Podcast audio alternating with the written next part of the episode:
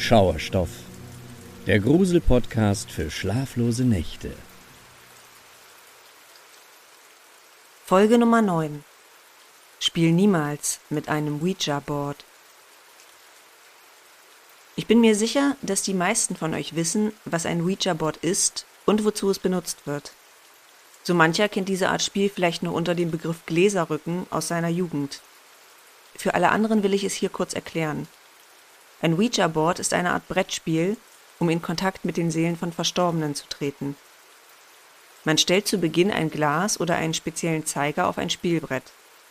Auf dem Brett sind meist sämtliche Buchstaben, die Zahlen 0 bis 9 sowie Ja oder Nein als Antwortmöglichkeiten vorgegeben. Alle Teilnehmer des Spiels berühren das Zeigeinstrument, während eine Person eine Frage stellt. Wenn sich tatsächlich der Geist eines Verstorbenen damit herbeilocken lässt, wird er mit Hilfe des Boards antworten und das Zeigeinstrument in Bewegung setzen.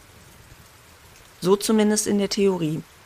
Ich gehe schwer davon aus, dass viele von euch dieses Spiel in Jugendcamps oder bei Pyjama-Partys ausprobiert haben und abgesehen von Tricksereien und albernem Gekicher nicht viel dabei rumgekommen ist. Und ich wünschte, dass die Geschichte, die ich euch nun erzählen werde, einen ähnlichen Ausgang hätte. Doch leider ist das nicht der Fall. Denn die Konsequenzen waren für meine damaligen Freunde und mich so furchterregend, dass niemand von uns jemals wieder mit einem Ouija-Board spielen würde. 2018 war das letzte Jahr, in dem meine vier besten Freunde und ich noch gemeinsam zur Schule gingen, bevor wir uns nach dem Abitur in alle Winde zerstreuten. Weil uns das schmerzlich bewusst war, gingen wir quasi jede freie Minute aufeinander. An einem Oktoberwochenende, kurz vor Halloween, trafen wir uns zu einer kleinen Privatparty im Haus meiner Eltern, die an dem Wochenende zu einer goldenen Hochzeit eingeladen waren. Zu unserer festen Truppe zählten damals Martha, ihre Zwillingsschwester Luisa, Kati, Anna und ich. Zu fünft mixten wir uns Rum-Cola, lästerten über unsere Lehrer und zeigten uns gegenseitig unsere neuesten Tinder-Matches. Die Stimmung war ausgelassen und albern, ein typischer Mädelsabend eben. Bis Martha gegen Mitternacht verkündete, dass sie uns noch eine kleine Überraschung mitgebracht hatte. Ihre Schwester Luisa machte sofort ein nervöses und ängstliches Gesicht, doch Martha ließ sich nicht beirren und zog aus ihrer Tasche eine rechteckige Schachtel, die wie ein Brettspiel aussah. Cool, ein Ouija-Board, platzte ich neugierig heraus, als ich den Schriftzug entziffert hatte. Alle anderen waren abgesehen von Luisa ebenfalls begeistert von Marthas Idee und wollten es unbedingt ausprobieren. Schnell räumten wir den Tisch frei, breiteten das Spielbrett aus und entzündeten ein paar Kerzen. Kathi machte den Anfang, nachdem wir uns zu fünft um das Spielbrett versammelt hatten. Kann uns irgendjemand hören? fragte sie mit dem Blick auf das Spielbrett gerichtet. Keine Reaktion. Hab keine Angst, wir wollen nur mit dir sprechen, fügte sie ermutigend hinzu. Wieder passierte nichts. Daraufhin probierte Martha ihr Glück und legte ihre Hände auf das Zeigeinstrument, während wir anderen gebannt zusahen. Sie begann ihre Sitzung ein bisschen anders als Kathi. Martha sagte, Geist, wenn du hier bist, gib uns ein Zeichen. Plötzlich ließ ein unerklärlicher Windstoß die Flammen der Kerzen hektisch aufflackern. Wir alle sahen einander an, und in unseren Blicken spiegelte sich eine Mischung aus Aufregung und Nervenkitzel. Nur Luisa war weiterhin ängstlich und wollte das Spiel am liebsten jetzt schon abbrechen.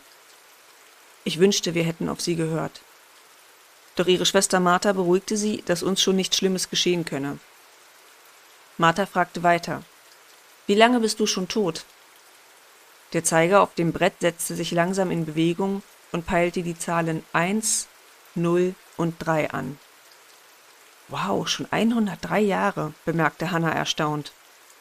Als nächstes fragte Martha den Geist, ob er in diesem Haus gestorben sei. Bei der Frage spürte ich erstmals ein unangenehmes Ziehen in der Magengegend.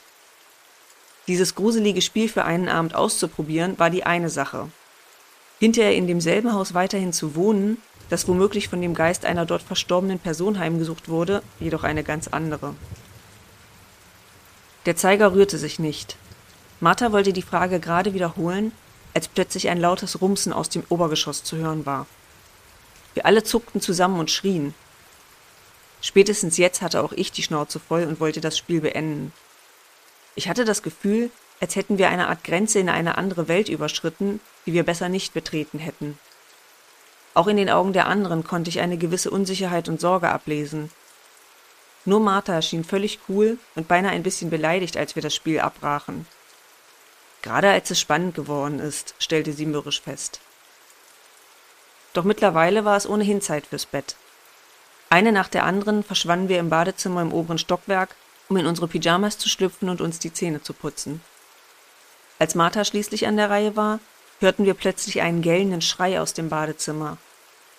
Schnell rannten wir nach oben, um nachzusehen, was passiert war. Martha saß zusammengekauert auf den Fliesen und schluchzte. Mühsam presste sie hervor Ich habe gerade mich selbst gesehen. Dort, in dem Spiegel. Aber das war nicht ich. Zunächst verstanden wir nicht mal, was sie meinte. Martha erklärte, dass ihr Ebenbild im Spiegel plötzlich ganz anders aussah und sich auch anders bewegte, als hätte etwas Dämonisches von ihr Besitz ergriffen. Wir anderen sahen uns schweigend an und waren zunächst skeptisch. Eben noch war sie die taffe Martha, die dieses Spiel angeschleppt hatte, um uns zu beeindrucken. Und im nächsten Moment war sie Zeugin einer paranormalen, bedrohlichen Erscheinung? Womöglich spielte sie uns nur einen Streich, um uns zu erschrecken.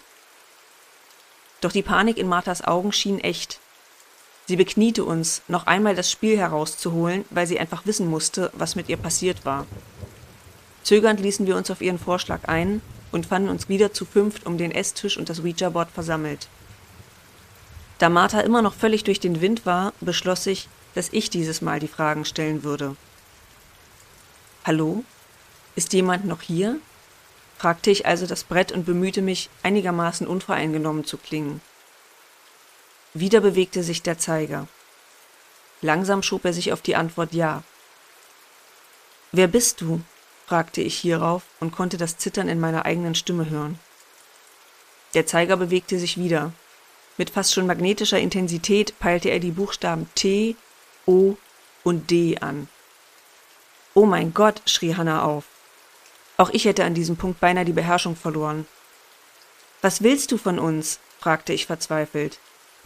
Der Zeiger flog nun regelrecht ruckartig über das Spielbrett.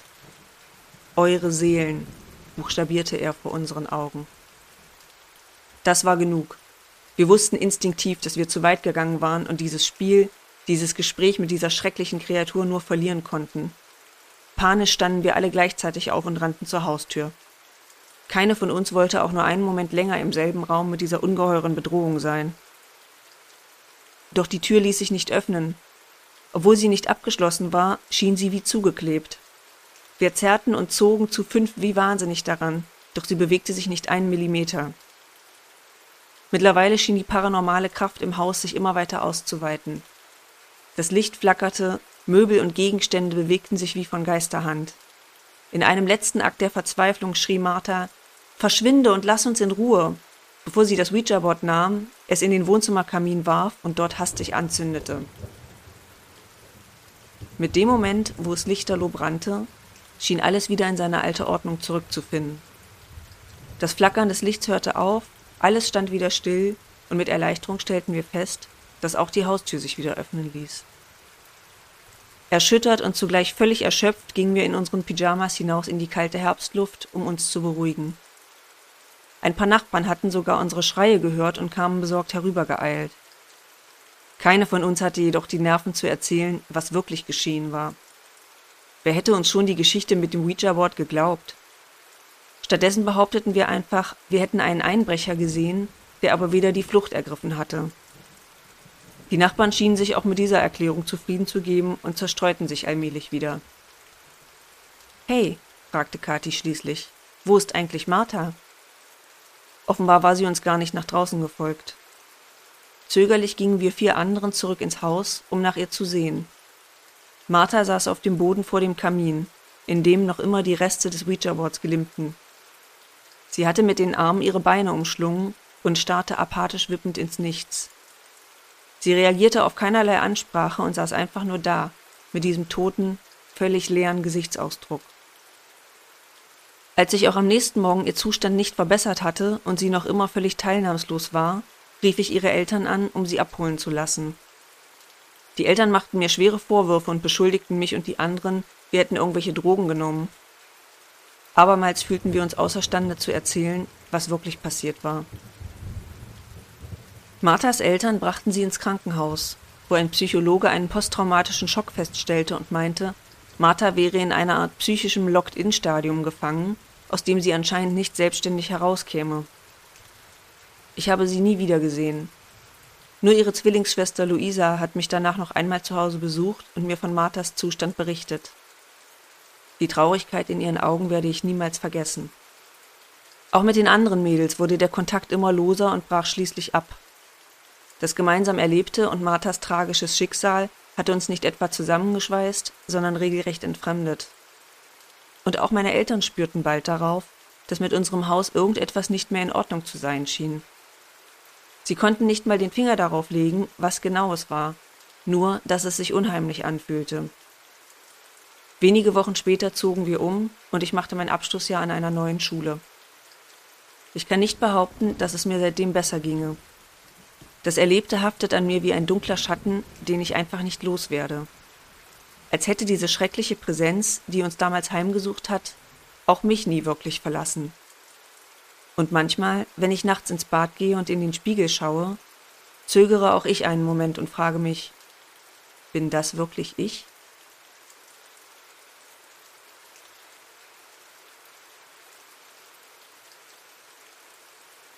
Story Nummer 2 die fatale Einladung. Diese Geschichte habe ich lange Zeit für mich behalten. Ich bin eigentlich überhaupt nicht abergläubisch, hatte aber viele Jahre lang das Gefühl, dass etwas Schlimmes passieren könnte, sobald ich sie erzählte. Doch inzwischen bin ich an einem Punkt angekommen, an dem ich erstmals offen über das sprechen kann, was mir einst in meiner Jugend passiert ist. Als ich als Teenager noch zu Hause wohnte, hatte meine Familie einen großen alten Wandschrank, in dem wir all unsere Gesellschaftsspiele aufbewahrten. Ganz unten in dem großen Stapel lag ein altes Ouija-Board-Spiel, das, soweit ich mich erinnern konnte, niemand in meiner Familie jemals benutzt hatte. Auch ansonsten schien ich der Einzige zu sein, der sich ernsthaft dafür interessierte. Ich brannte regelrecht darauf, mit Hilfe des Spiels die Welt des Paranormalen zu erkunden.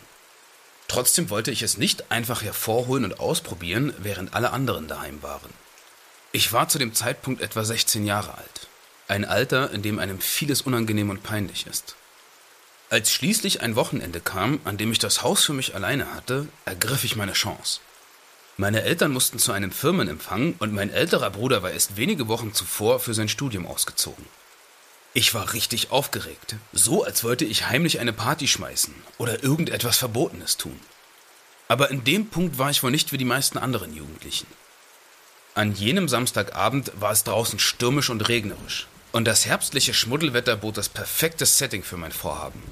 Gegen Mitternacht breitete ich das Ouija-Brett auf dem Esstisch aus, entzündete ein paar Kerzen und schaltete alle Lampen aus, um die gruselige Atmosphäre noch zu verstärken. Ich war wirklich ernsthaft bei der Sache und stellte dem Ouija eine ganze Reihe von Fragen. Doch zu meiner großen Enttäuschung geschah nichts. Der Zeiger auf dem Brett bewegte sich nicht einen Millimeter. Und auch sonst schien im Haus nichts auf die Anwesenheit einer verlorenen Seele hinzuweisen, die mit mir kommunizieren wollte. Nach einer Weile räumte ich das Spiel frustriert zusammen, blies die Kerzen aus und ging nach oben in mein Zimmer, um mich schlafen zu legen.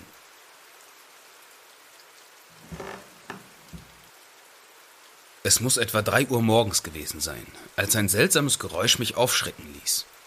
Auch wenn ich eben noch tief geschlafen hatte, konnte ich direkt zuordnen, was es war.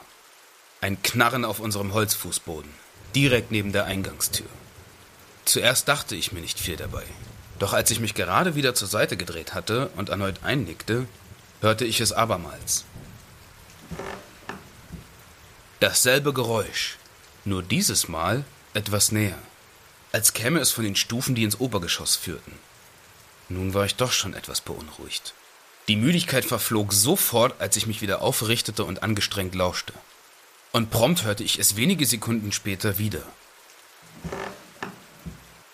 Dieses Mal war es noch eindeutiger zu hören, als wäre jemand die Stufen weiter nach oben gestiegen. Mittlerweile war ich mir sicher, dass jemand im Haus war. Und mit dieser Erkenntnis überkam mich auch ein schreckliches Gefühl von Hilflosigkeit und Ohnmacht. Zu dieser Zeit waren Handys gerade erst dabei, populär zu werden. Und meine altmodischen Eltern hatten mir den Wunsch danach immer wieder ausgeredet. Obwohl ich sie natürlich schon häufig deswegen bekniet hatte. Unser Festnetztelefon lag unten in der Küche. Um die Polizei zu rufen, hätte ich also in jedem Fall mein Zimmer verlassen müssen. Doch genau das war das Letzte, was ich in diesem Moment tun wollte. Obendrein hatte ich meine Zimmertür offen gelassen. Doch in diesem Augenblick wünschte ich natürlich inständig, ich hätte sie geschlossen. Gelähmt vor Angst konnte ich also nur daliegen und warten. Die knarrenden Schritte kamen immer näher, bis ich sie direkt vor meiner offenen Zimmertür hören konnte. Doch dann verstummten sie einfach. Und so sehr ich mich auch anstrengte, ich konnte durch die offene Tür schlichtweg niemanden erkennen. Hatte ich mir das alles etwa nur eingebildet? Meine völlig verkrampften Muskeln wollten sich gerade wieder entspannen, als irgendwo draußen in unmittelbarer Nähe ein Blitz einschlug. Das laute Donnergrollen ließ mich unwillkürlich zusammenzucken, und das Licht des Blitzes erhellte für eine Sekunde mein Zimmer. Das war der kurze Augenblick, in dem ich es sah. Eine schwarze, krallenartige Hand hielt den Türrahmen umklammert. Der Anblick war so furchterregend, dass es mir den Atem verschlug. Doch es sollte dazu noch schlimmer kommen. Im nächsten Moment flog die Tür ohne Vorwarnung knallend zu. Ungewollt schrie ich erschrocken auf. Doch meine Angst hatte mich mittlerweile so paralysiert, dass nur ein heiseres Krächzen meine zugeschnürte Kehle verließ. Alle Fenster am Haus waren geschlossen. Es konnte also kein Luftzug gewesen sein. Nein, ich konnte regelrecht spüren, dass es etwas anderes war. Hilflos zog ich mir die Bettdecke über den Kopf. Am liebsten hätte ich mich in diesem Moment einfach unsichtbar gemacht. Und so lag ich da, zitternd und beinahe hyperventilierend, während mir die Tränen unablässig das Gesicht hinunterliefen. Ich war der festen Überzeugung, dass es jeden Augenblick mit mir vorbei sein würde. Doch nichts dergleichen geschah. Mehrere Stunden harrte ich unter der Decke aus und lauschte, ob sich irgendjemand oder irgendetwas in meinem Zimmer versteckte. Darauf lauern, dass ich irgendwann die Bettdecke zurückschlagen würde. Als sich schließlich die ersten Sonnenstrahlen den Weg durch mein Fenster bahnten, lugte ich vorsichtig unter meiner Decke hervor. Mein Zimmer lag völlig unverändert vor mir, als wäre nichts geschehen. Vorsichtig stand ich auf und sah mich im gesamten Haus um, ob sich nicht doch irgendwo Spuren eines Einbruchs finden ließen.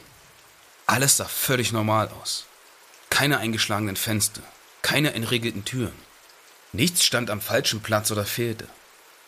Einzig meine Zimmertür gab mir die Gewissheit, dass ich mir die Vorkommnisse der letzten Nacht nicht eingebildet hatte. Denn als ich an diesem Morgen mein Zimmer verlassen wollte, um mich im Rest des Hauses umzusehen, war sie noch immer geschlossen. Und im Türrahmen entdeckte ich dort, wo ich Stunden zuvor noch die Hand einer dunklen Kreatur hatte ausmachen können, kleine, aber eindeutige Spuren von Krallen. Für mich gab es in letzter Konsequenz nur eine Sache zu tun.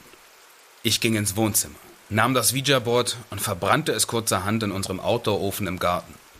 Danach kehrte alles in seine gewohnte Ordnung zurück. Und meinen Eltern schien das Fehlen des Ouija-Boards in unserer Spielesammlung nicht mal aufzufallen. Bis heute wissen sie nicht, was mir damals in unserem Haus widerfahren ist. Wahrscheinlich ist das besser so. Entweder würden sie mir ohnehin nicht glauben, oder sie würden sich fortan in ihren eigenen vier Wänden, in denen sie nach wie vor leben, nicht mehr wohlfühlen. Ich für meinen Teil bin natürlich längst ausgezogen. Doch die Geschichte mit dem Ouija-Brett und die Erinnerungen an jene furchterregende Nacht werden mich wohl mein Leben lang noch begleiten.